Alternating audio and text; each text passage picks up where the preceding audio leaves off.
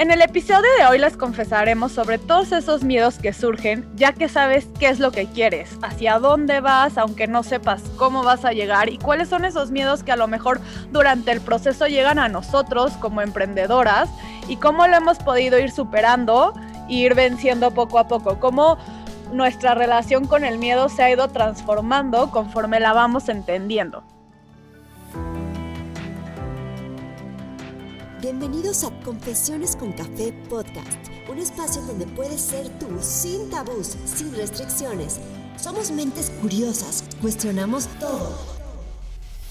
En búsqueda constante de entender cómo funcionamos y cómo funcionan nuestras relaciones con el mundo, en pareja, con el universo y en comunidad, pero sobre todo con nosotras mismas. En este espacio te compartiremos nuestras confesiones, consejos y experiencias que nos han ayudado a no dejar de soñar. Así que prepara tu cafecito y para la oreja, que esto es Confesiones con Café. Ya estuvimos hablando de qué pasa, ¿no? Cómo empiezas a recuperar tu confianza, cómo empiezas a recuperar tu autoestima y a, encontrar ese poder personal. Pero ¿qué pasa una vez que ya sabes qué quieres? ¿Cómo es ese proceso de empezar a crear tus sueños y de volverlos realidad? Pues bueno, en mi caso, muy particularmente, yo les quiero decir que no necesariamente se te va el miedo o recuperas la confianza de un día para otro, ¿no? Creo que es un proceso eh, complicado y a veces puede ser incluso doloroso porque te das cuenta de muchas cosas. Y como les decía, en mi caso, eh, pues creo que todo también fue parte de eh, hastío o hartazgo de que pues muchas veces mis sueños literal fueron cancelados por personas o por factores ajenos a mí. Y creo que cuando te cae el 20 de que tú puedes hacer lo que quieras mientras creas lo suficientemente en ello, eh, es cuando es un poco doloroso, ¿no? Ver cómo pudiste haberlo hecho eh, siempre, o en el momento en el que se te pegó la gana. O sea, lo que voy es que no hay tiempo perfecto eh, ni circunstancias ideales. El punto es que si tú crees, lo hagas. Con todo y miedo y con todo y, y pues sin saber si eres capaz, ¿no? Por decirlo de alguna forma. Porque bueno, en, en mi caso, yo siempre he tenido claro, a diferencia de Ivette, que quizás fue un poco más confuso el camino, mi, mi experiencia en este show es que siempre, siempre fue muy claro que quería. O sea, yo desde chiquita sabía que me apasionaba y, no sé, o sea, siempre le echaba mil ganas a la ropa que elegía, o sea, hasta para salir literal a, a comprar algo a la tiendita, lo que fuera. Yo me acuerdo que siempre me peinaba y escogía mi ropa y era como mi momento clímax del día, ¿no? Te juro que desde que tengo, creo que cinco años, hacia eso, memoria, ¿no? y bueno, obviamente todo eso, para los que no sepan, desató en mi pasión por la moda. Entonces, obviamente, cuando llegó el momento de elegir mi carrera, pues yo elegí moda. Pero eso no sé, no necesariamente fue pues la decisión ideal para muchas personas, ¿no? Empezando en casa, porque pues no sé, ya saben, los papás, o por lo menos los míos, ni más mínima idea de la moda, ni de lo que significa, pues iban a entender cuál era mi pasión o lo que yo quería, ¿no? O por qué había elegido moda. Entonces, eso ya era como el obstáculo número uno. A pesar de ello, me apoyaron. Eh, pero bueno, no me acabé la cantaleta cada vez que yo regresaba de la escuela o era como literal, de costurera no vas a poder vivir, yo quiero que triunfes, yo quiero que no sé qué, ah, ah, ah, ya saben, y yo igual así muerta de risa, porque no podía explicar, ¿no? ¿Qué era? Y quizás en aquella época también era eh, relativamente algo más inalcanzable, ¿no? O sea, bueno, porque hoy con tantas herramientas, tecnología, información a tu alcance, literal, pues es muchísimo más eh, tangible el poder dedicarte a esto. Y antes, pues también era como, no sé, era imposible, imposible, imposible, ¿no? Entonces, eh, como que percibo, perdón, hasta cierto punto que también es súper interesante como a lo mejor tú no sientes tanto miedo a hacer las cosas, pero sí te empiezas a comprar el miedo de los demás, ¿no? O sea, que ni siquiera es tuyo literalmente ese miedo. Sí, claro, y te lo compras y que ese es el punto, ¿no? O sea, no siempre vas a tener claras las cosas porque las puedes tener claras, pero si permites que, dejas en, que eh, dejes entrar las dudas de otros o los miedos de otros también, pues sí te pueden ahí medio tambalear el equilibrio, por llamarlo de alguna forma, en las decisiones que tomas, ¿no? Que además, eh, pues siempre te dan la cantaleta de es la decisión más importante de tu vida, ¿no? Y tú, maldita sea, o sea, esta presión es real, es la decisión más importante de mi vida. Y entonces imagínate ese peso para y que todos los días igual te estén recordando que no es lo mejor y aparte, o sea, eso era en mi casa y, además le sumabas el factor de que yo tenía un novio medio psycho en aquel entonces. Este, aclaro que no toda su culpa, yo también eh, puse mm, de mi parte para que eso fuera medio, medio enfermo, pero eso ya será otra historia para algún otro episodio. Y el punto es que él tampoco, o sea, le gustaba eso, ¿no? O sea, era como, o sea, ¿por qué estás en ese rollo? y no entendía y no sabía que era un desfile de modas o si yo de pronto, porque también mucho en la industria se presta a que modeles para alguien más, hagas fotos para eh, algún book de algún compañero, colega, lo que sea. Entonces como que había también ahí mucha inseguridad de su parte, obviamente el apoyo pues también era relativamente nulo, porque como que no decían nada sobre la carrera, pero siempre había un pero, pero, pero. Entonces imagínate eso, ¿no? Sí, claro. Y pues también, o sea, yo no tenía amigas que estuvieran involucradas, eh, bueno, amigas de la infancia, ¿no? Digamos, que supieran algo más, este, o que estuvieran más allegadas igual, ¿no? Al tema creativo. Y eso también fue un poco difícil porque pues nadie me entendía. Entonces, pues con quién hablaba yo, ¿no? Entonces, este, sí fue, sí fue como muy complicado y también mi experiencia, o sea, que era lo que tú decías, ¿no? Llega un punto en el que te pues te apoderas de las dudas de los otros, de los miedos de los otros, y hay un punto de quiebre, en mi caso, en el que dejé que se apoderaran tanto de mí que me las empecé a creer. Entonces hubo un momento en mi, en mi carrera de, moda en el que ya yo llegué hasta un punto que dije, ya, o sea, no puedo más. Ah, porque aparte, eh, pues les debo decir que esta industria no es nada fácil, es muy complicada, es muy competitiva y también es un tanto, em, pues no sé, como celosa, porque el artista muchas veces es el incomprendido o nadie entiende, pues, no sé, tu tema o tu fuente de inspiración. El contexto de cada artista también influye mucho en su creatividad, en su, en su arte, en sus resultados, si me explico. Entonces, es como, es es complicado. Entonces a mí me pasó que fue así mi, mi breakpoint en este momento de mi vida, eh, que me enojé muchísimo porque en moda te hacían, bueno, en aquel entonces, ahorita ya no tengo idea, pero mi evaluación final cada semestre era hacer un look, un look eh, creado o inspirado en ciertas tendencias. Eh, para los que no sepan, cada seis meses sale un libro de tendencias y pues, los diseñadores, en teoría, se deben guiar por él. Y bueno, teníamos que seguir, para no hacer el cuento largo, las tendencias de la temporada, ¿no? Y qué tal color o tal paleta de colores. Y la verdad es que para mí era súper frustrante porque en, en la academia en la que yo estaba, pues digamos que la directora tenía sensibilidad por un diseñador en específico que era como súper gótico, súper dark. O sea, eso no quiere decir que no sea talentoso, ¿eh? pero pues no era algo con lo que yo, pues no sé, me identificara o que me gustara.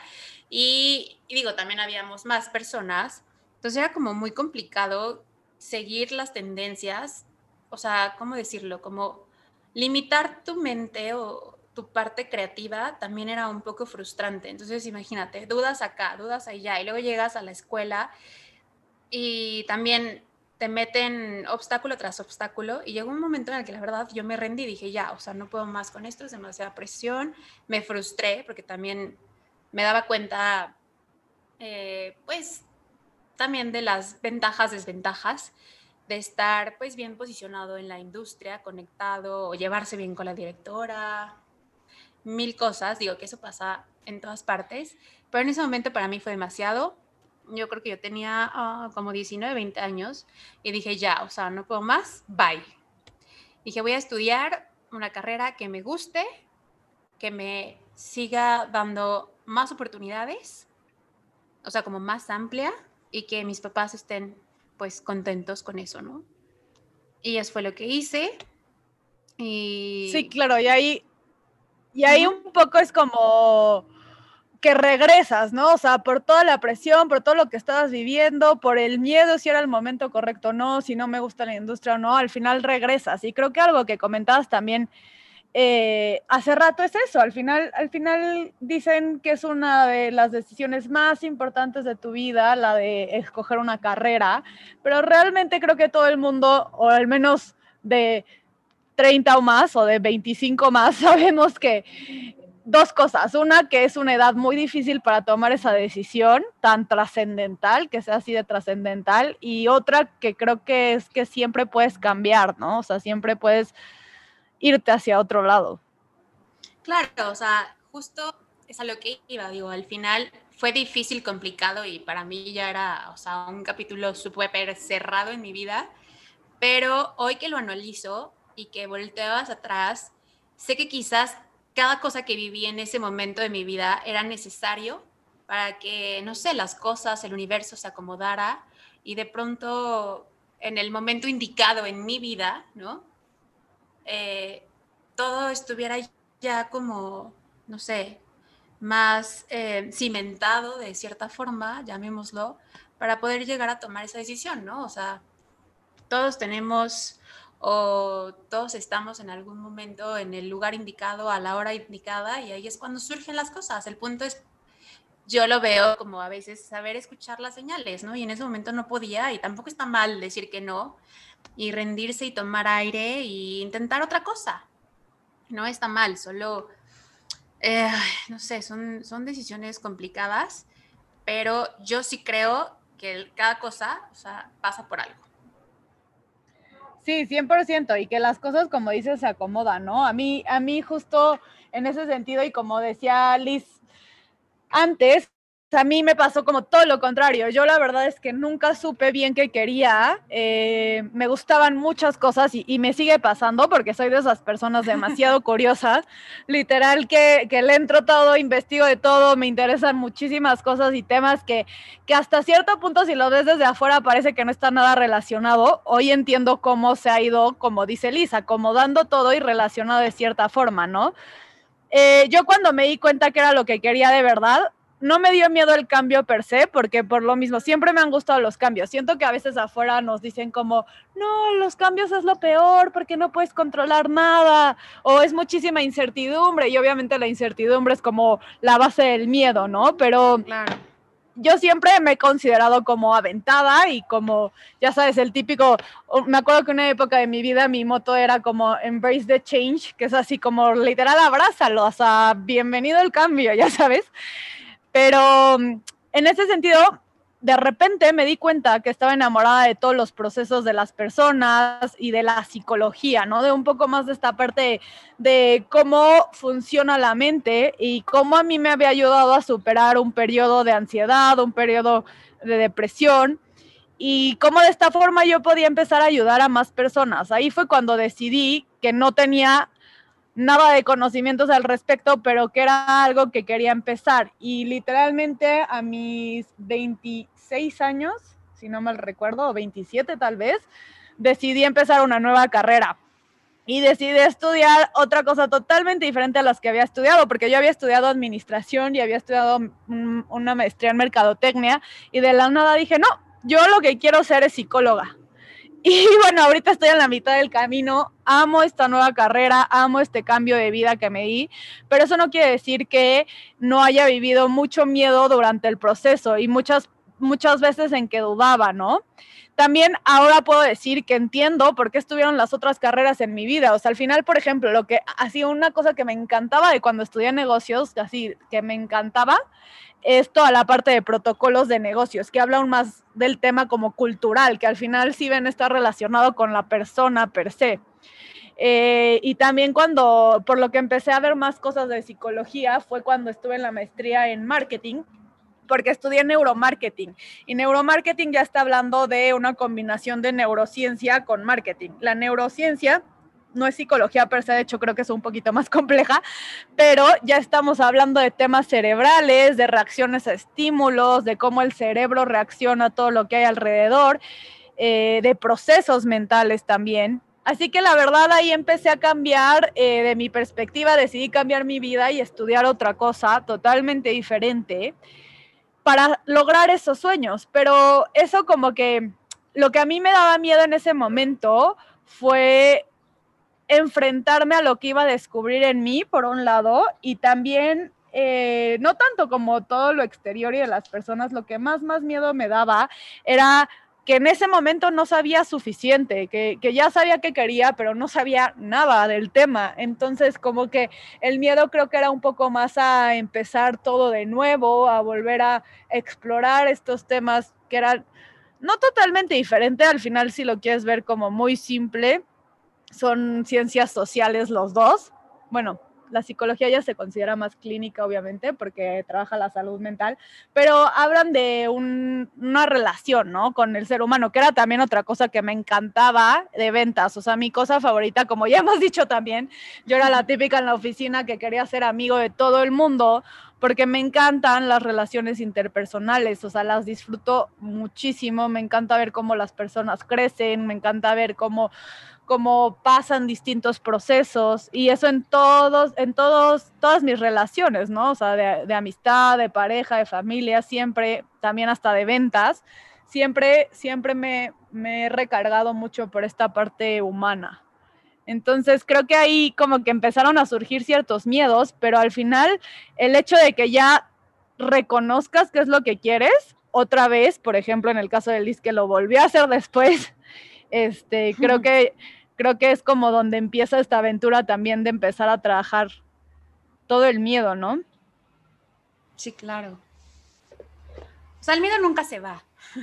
Sí, literal siempre va a estar ahí. Es un compañero y nada más es... Eh, pues creo que todo empieza con aceptar esa, esa, afirmación, ¿no? De que todo se hace con todo y miedo.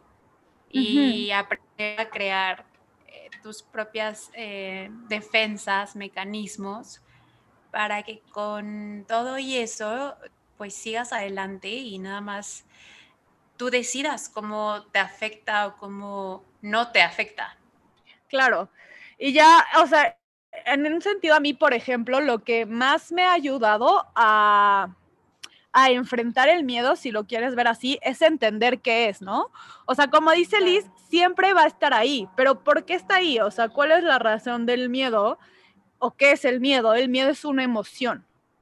Y entonces cuando empiezas a entender qué es una emoción, una, las emociones nos acompañan literalmente todos los días de nuestra vida, es parte de lo que experimentamos todo el tiempo y es parte justo de esta experiencia, eh, de esta experiencia de vida, ¿no? De poder pasar diferentes emociones. Y las emociones no son más que procesos psicológicos. Bueno, son muy complejas, puedes verlo desde muchos factores, pero en psicología son procesos psicológicos que tienen tres reacciones en ti. Una reacción sobre tus pensamientos, otra reacción sobre tu conducta o tus comportamientos y otra reacción sobre, sobre la parte fisiológica o lo que conocemos como más somático que no podemos controlar. Entonces, al final, el miedo cuando llega a ti, es normal que te cause ciertas sensaciones, ¿sabes? O sea, y como que creo que entender eso te ayuda también a pasarlo y a enfrentarlo y a entender que, por qué llega de repente el miedo, ¿no? Claro, y sabes a mí cómo me gusta eh, estructurar, o bueno, no sé, no estructurar, sino más bien definir el miedo eh, digo, porque sí es, es una emoción y es como muy complejo de pronto entender, pero para mí, que igual les puede ayudar a ustedes, me ha ayudado mucho a entender que más que la emoción, el miedo me cuida. O sea, el miedo no es mi enemigo, ¿sabes? O sea, el miedo es mi aliado y solo me va a cuidar y me va a ayudar a, pues no sé, de pronto tomar mejores decisiones o estar preparada para ciertas eh, consecuencias de pronto, no sé, me gusta pensar que nos cuida y que es mi aliado, ¿sabes? Creo que es como cambiar un poco el mindset que tenemos sobre el miedo y usarlo a nuestro favor de esa forma, ¿no? 100%, y es que el miedo en realidad, eh, como muchas de las emociones, pero el miedo en específico es una emoción que llega para cuidarte, porque ¿qué es lo que hace el miedo? Lo, ¿O por qué surge el miedo? El miedo surge cuando, cuando ves algo eh, que es incierto. Puede ser, surgir también por algo nuevo, por ejemplo, una experiencia nueva como el que sería cambiar de carrera o empezar en una industria como emprendedora donde no tienes ni idea, el miedo llega literalmente para cuidarte, para protegerte. ¿Y qué está pasando cuando ves algo que te amenaza? Lo que haces es que empiezas a pensar y a valorar si esa amenaza es real, si no, si tienes las estrategias necesarias, ya sea recursos físicos, recursos mentales, eh, recursos económicos también, si tienes todas esas estrategias para afrontar esa circunstancia, para pasar eso que tienes. Entonces, ¿qué pasa? Cuando tú sientes que no tienes las estrategias para enfrentar esa situación, pues sigue el miedo, sigues generando más miedo, más temor. Pero si es algo sorpresivo, pues que sientas miedo de repente y a lo mejor, no sé, lo que pasa mucho en el emprendimiento, de repente te da miedo algo, pero cuando lo empiezas a hacer, no sé si te pasa, Liz, que el miedo va disminuyendo porque empiezas a, tener más estrategias, más recursos, empiezas a aprender sobre más temas que antes te daba miedo, pero simplemente a lo mejor porque no, no sabías ni qué ibas a hacer, ¿no? Ni, ni cómo. Entonces, es otra forma en la que el miedo, conforme avanzas, va disminuyendo también. Claro, y también el, el tema que decías hace rato, que el miedo siempre va ligado, o creo que fue al revés, pero significa lo mismo, contra lo, em, la incertidumbre, ¿no? O sea, porque es el miedo a, a, lo desconocido, es brutal, o sea, y te pone mal. Porque muchas veces creo que esos son los peores miedos, ¿no? El, ¿y si hago esto? ¿Pero qué pasaría si? Y, Pero porque no tienes una idea cuál va a ser el resultado. Entonces también el, hecho de, que ese miedo te cuida y si tú lo, lo abrazas y le dices, vente como mi aliado, como mi amigo, te invito, vamos a la nueva aventura, pero lo haces desde ese lugar valiente, ya sabes. Claro. creo que es más padre porque aprendes a disfrutar el proceso, el camino, te duele menos y al final, em, pues te das cuenta que ese miedo solo te cuidó y estabas preparada para lo peor y para lo mejor también, ¿no? Y ya cuando, cuando vas echándole más, este, eh, como dice mi esposo, dice, hay que ponerle salsita a la vida, le vas echando más salsita a la vida con ese miedo y de pronto, em, pues sí, o sea, no te deja de dar miedo, pero te vuelves todavía más, mm, pues no sé, más valiente, porque ya sabes que es mejor hacerlo. Sí, claro. Y también lo que a mí, lo que a mí me gusta también del miedo es cómo lo enfrentas, ¿no? O sea, ahorita por lo que estamos hablando tú y yo, nosotros hemos logrado tener esta relación con el miedo donde, donde dices, ok, aquí está miedo, te estoy viendo, estoy escuchando lo que quieres decirme, estoy entendiendo que sí, que es normal que me sienta así, que esté sintiendo esto, que, que, el miedo per se es algo desagradable, ¿no? O sea, físicamente no se siente bonito sentir miedo. Esa es la realidad. Pero, pero ya que sentiste ese miedo, ya que dejaste que, que esa energía se movilizara dentro de ti y ya que evaluaste la situación, ¿cómo empiezas a actuar? Y creo que eso es muy, muy importante porque también a veces no nos damos cuenta y hay cosas que hacemos, que actuamos, que decimos, que están hechas basadas en el miedo. En cambio, cuando empiezas a cambiar esa perspectiva y a ver el miedo así como una emoción, dejas de accionar sobre esa emoción y puedes empezar a tomar tus decisiones bajo, bajo amor. Y creo que un ejemplo, a ver, el que se me ocurre que es, es muy común, creo que yo lo he vivido y no sé si a ti a lo mejor alguna vez te ha pasado, porque creo que es muy común, es, por ejemplo, cuando tienes una relación eh, de pareja que ya no está funcionando que obviamente te da miedo perderla por las costumbres, por lo que sea, pero sabes que te tienes que salir de ahí. Cuando tú, cuando tú sigues ahí, sigues forzando y sigues estando en esa situación por miedo a dejar de estar, empiezas a actuar desde ahí, desde un lugar de miedo que, que no te va a traer nada bueno.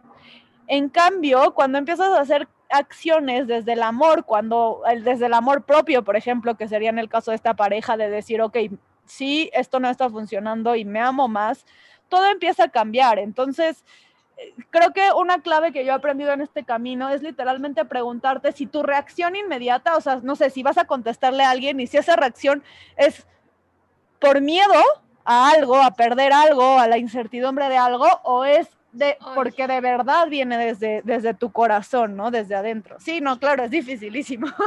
Sí, es muy complicado, pero creo que ahorita justo acabas de decir algo súper importante que me, me encantaría como resaltar, que es hasta que dijiste, hasta que no te quieres un poquito más a ti, ¿no? O sea, que todo viene más como del amor propio, de cómo te sientas tú contigo misma, eh, que hace rato decíamos que mm, confianza, la confianza eh, viene en el autoestima, pero el autoestima sobre todo te da coraje. Te da coraje de empoderarte y dar el siguiente paso con todo te da fuerza.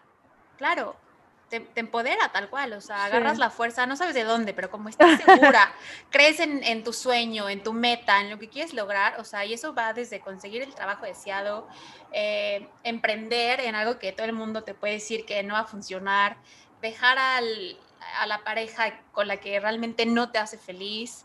Eh, no sé, si me explico, o sea, puede ser cualquier cosa, decidirte a viajar, a, hacer eso que siempre has querido, pero por miedo no te has animado a hacer. O sea, cuando todo está bien adentro, adentro de ti, uff, o sea, pasan cosas increíbles. Sí, estoy 100% de acuerdo. A ver, o sea, creo que cuando empezamos, de hecho, este proyecto, Liz y yo, todo el tiempo fue como, no, es que el amor propio es lo más importante, el amor propio es lo más importante. La realidad, literal, nos gusta un buen hablar del tema y siento que siempre que hablemos de algo va a regresar el amor propio, porque es verdad. Es o el sea, como dice de este podcast. Sí, no, y es la base también, no solo de este podcast. Exacto. Pero no creo que sea el fundamento solo del podcast, realmente creo que es el fundamento de una vida donde te puedes sentir feliz y plena. Y, y el amor propio no, hay muchas formas, hay muchas formas de amor propio como formas de, o sea, como número de personas, ¿sabes? Cada quien lo va a dar diferente, lo va a sentir diferente, pero creo que cuando empiezas a entender que tu amor es ilimitado y que viene desde adentro, te dejas de preocupar literalmente de, de muchas cosas de afuera, porque entiendes que no necesitas a otra persona, que no necesitas un trabajo, que no necesitas un viaje, que solo necesitas literalmente abrazar tu corazón y empezar a soltar los miedos, empezar a soltar todo lo que no te está ayudando a crecer y a amarte un poquito más. Claro, y, yo voy a hacer ahí em, un paréntesis de lo que acabas de decir, porque creo que, ok, no necesitas a nadie más, todo viene de ti, pero creo que sí necesitas, y que también es algo que igual en algún otro episodio nos meteremos más a profundidad, pero es rodearte de, de gente buena, o sea, no necesitas de, personas, ¿no? Pero sí necesitas tener un súper buen ecosistema para, para poder llegar a encontrar esa fuerza, ese valor y ese amor propio. Porque en mi caso, sí, en mi caso justo, o sea, digo, para retomar y, y concluir un poco esto que les estoy platicando sobre mi vida, me di cuenta que el ecosistema en el que yo estaba, o sea, no me funcionaba. O sea, ¿por qué? Porque todo el mundo me jalaba para abajo, me jalaba para abajo. Y es gente que, o sea, mis papás, yo sé que me aman y me adoran y literal sí me quieren ver triunfar, ¿no?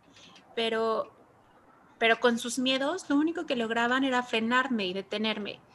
Entonces, cuando de pronto yo empecé a construir eh, un nuevo ecosistema, porque obviamente también lo hablaremos en otra ocasión, pero muchas personas que antes estaban o que estuvieron, pues de pronto se van y también te lo cuestionas, ¿no?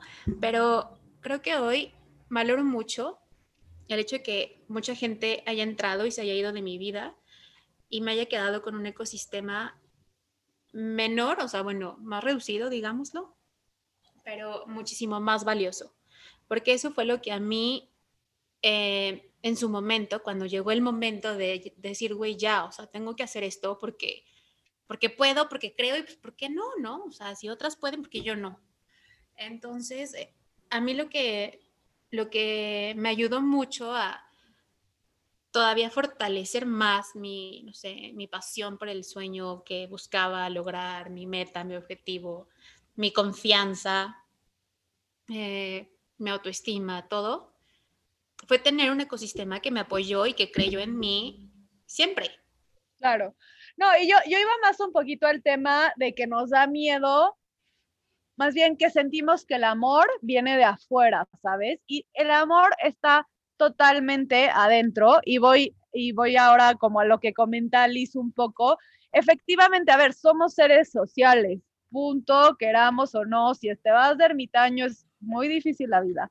Somos seres, no, somos seres sociales. La verdad, o sea, hay que aceptarnos también como eso. Entonces, obviamente la red que empiezas a construir a tu alrededor y el tipo de relaciones que empiezas a tener es súper importante. Y a mí una cosa que me ha pasado que se me hace muy curiosa ya hablando como más de este tema y para introducción cuando hablemos de eso, pero puede que ni siquiera cambien las personas con las que te estás relacionando. En el ejemplo de Liz, por ejemplo, su familia, o, por ejemplo, en mi caso, yo sé que muchas amigas de hace años siguen siendo mis amigas ahorita, pero lo que sí me he dado cuenta es cómo empiezan a cambiar la forma de relacionarte y cómo la relación se va transformando y un poquito ya más así súper yogi esto, pero cuando tú cambias, literalmente todo cambia y cambia tanto, o tu contexto. Entonces, si empiezas a, a, soltar el miedo, a verlo, a verlo de frente, a verlo a los ojos y decirle, miedo, entiendo que estás aquí para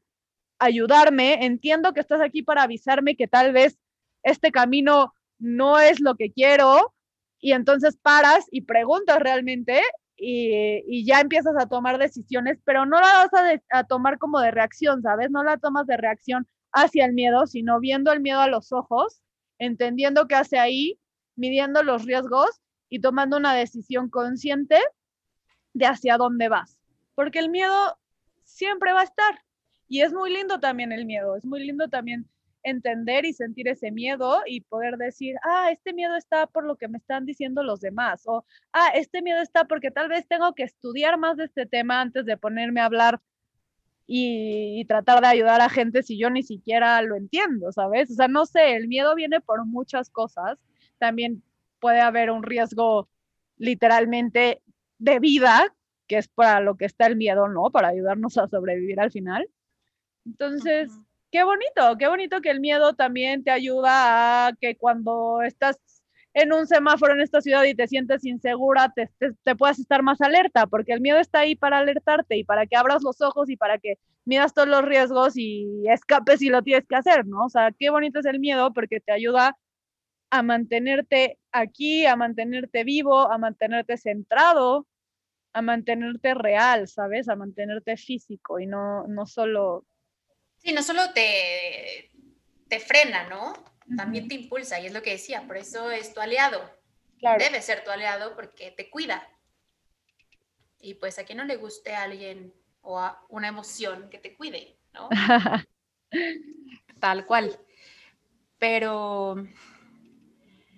pero sí, o sea, a mí definitivamente fue una gran herramienta, sigue siendo una gran herramienta, la verdad, eh, que a veces también, o sea, hay veces que no se puede y, te gana y también se vale pedir ayuda, sentirte mal, tener días malos, pero em, definitivamente creo que, que te ayuda a, no derrumbarte, ¿no? Y a seguir construyendo para, para adelante y pues cuando también te vas dando cuenta, también creo que algo que es súper importante es siempre reconocer lo que haces, ¿no? Por cualquier tipo de decisión que hayas tomado, buena o mala. Yo siempre digo, yo no me arrepiento de nada porque creo que cada parte o cada fase de mi vida, pues me ha hecho la versión de Liz, ¿no? Que, que soy hoy. Y me encanta, me encanta pues haberla cagado, haber metido la pata, eh, haber eh, estudiado las dos carreras que estudié, o sea, aunque me haya echado más tiempo y mm, sí, no tuve intercambio en el extranjero ni nada, pero cada decisión es parte de mí hoy y también eso, o sea, es padrísimo reconocer que cada, cada fase de tu vida un fracaso o un éxito, pues también te van construyendo como persona y, son parte de un triunfo. ¿No? Sí, claro. Sí, claro, claro. Y, justo de, lo que estás comentando, Liz, rescato dos cosas muy importantes que creo que es eso, el miedo y cualquier emoción, llámale miedo, alegría, eh, tristeza, la que sea, siempre van a estar, siempre van a ser parte de tu vida, es parte de, experimentar la vida, de, procesar todo lo que hay alrededor.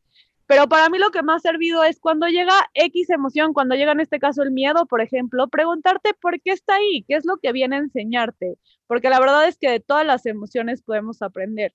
Y otra cosa que también es muy cierto de lo que dices, y lo voy a poner en otras palabras, creo que al final entender que el miedo siempre va a estar ahí, pero solo tú decides si el, el miedo te va a limitar o te va a impulsar a nuevas posibilidades, que a lo mejor ni siquiera tú te imaginas que están ahí, ¿no? Entonces, ¿cómo vas a usar el miedo? Y creo que una que, no hemos hablado tampoco tanto de eso, de, perder el control y dejar que el miedo decida todo, pero creo que estaría bien como que cerrar hablando un poquito más de, de esas situaciones. Y, y esto seguramente este ejemplo lo han escuchado miles de veces, pero, pero básicamente es entender que si el miedo siempre va a estar ahí, tú decides si vas a dejar que maneje el coche de tu vida o si vas a sentarlo atrás y solamente escuchar lo que tiene que decir sin que tome el control, sin que tome el volante. Entonces, creo que este ejemplo lo han dado muchas personas, pero creo que es como lo más, lo más, más cierto, ¿no? Y es esto, ¿qué va a ser? O sea, cuando llega el miedo, vas a dejar que te impulse o que te limite, literalmente. Claro. Y, y también algo que, que yo trato de ocupar como mantra, siempre me hago esta pregunta, ¿no? O sea, ¿qué me da más miedo? Vivir con el hubiera o vivir con un lo intenté. Al final creo que, eh, fuera de estereotiparlo, creo que lo intenté es muchísimo más valiente. Sí, pero creo que en el fondo viene todavía, te nutre más porque te enseña, porque algo aprendiste, porque te hizo más sabio eh, lo que haya sido la experiencia que hayas tenido, porque aprendes y también te ayuda a conectar ya, no sé, con, más gente, con más personas, el, vivir, ¿no? Porque al final creo que es vivir puramente. Sí, Entonces, yo preferiría quedarme con un millón de lo intenté a quedarme con un millón de dudas por miedo.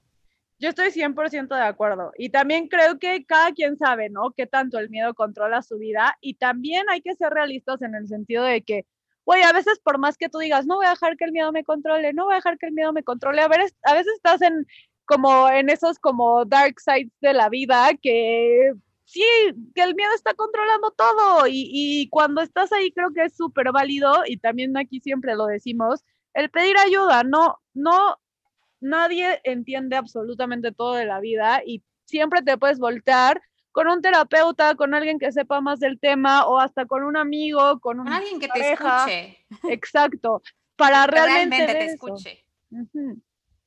Entonces eso, eso también es parte de lo que queremos crear aquí, ¿no? O sea, que podamos todos identificarnos como humanos que estamos viviendo este proceso de vida y todo lo que tiene, todo lo que tiene, lo bonito, lo malo, lo feo, lo oscuro, la luz, todo, porque todo así como es, es hermoso.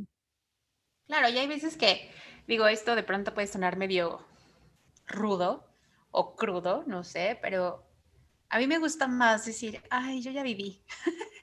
o sea, el, sí me pasa a veces que de pronto estás en algún círculo social y de pronto yo sé que puede sonar también soberbio, pero digo, qué padre, porque yo ya estuve ahí, ya viví y ya aprendí. Y me da gusto también ver de pronto que, ah, que yo ya viví en algún momento de mi vida, llega algún ser querido que ahorita le está tocando algo similar. Y, y vuelto a ver y digo, wow, qué padre, yo ya, yo ya sé qué se siente, ya lo superé y ya me quedé con ese aprendizaje.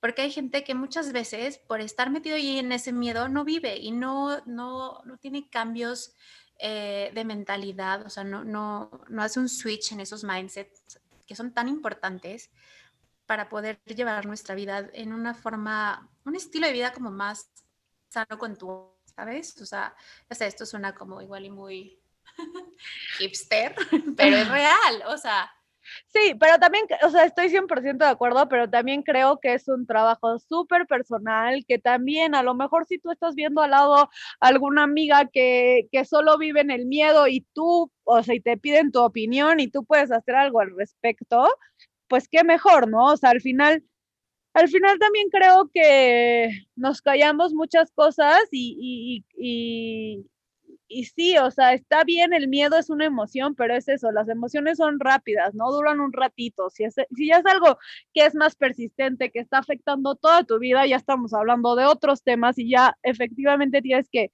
que, ver cómo lo resuelves, ¿no? O sea, con ayuda profesional, pero, pero sinceramente eh, creo que el poder ser valiente y, y enfrentar los miedos y poder y poder hacer cosas a pesar de que tengas miedo de hacerlas, justo habla mucho de, esto que dice Liz, ¿no? De, la valentía, de, poder vivir más cosas, de poder aprender más y crecer más. O sea, hablamos ahí ya también de, de un crecimiento que es un proceso, que cada quien lo vive diferente.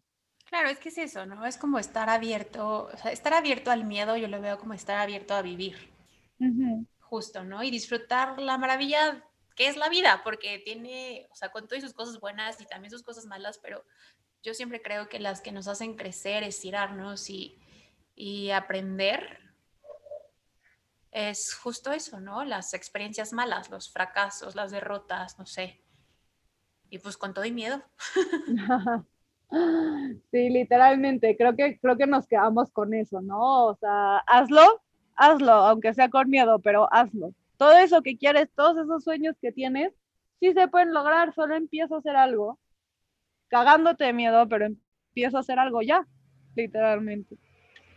Claro, y, o sea, el camino no es fácil y no significa que mañana ya va a estar resuelto todo, porque no, pero tomar el primer paso es lo más importante.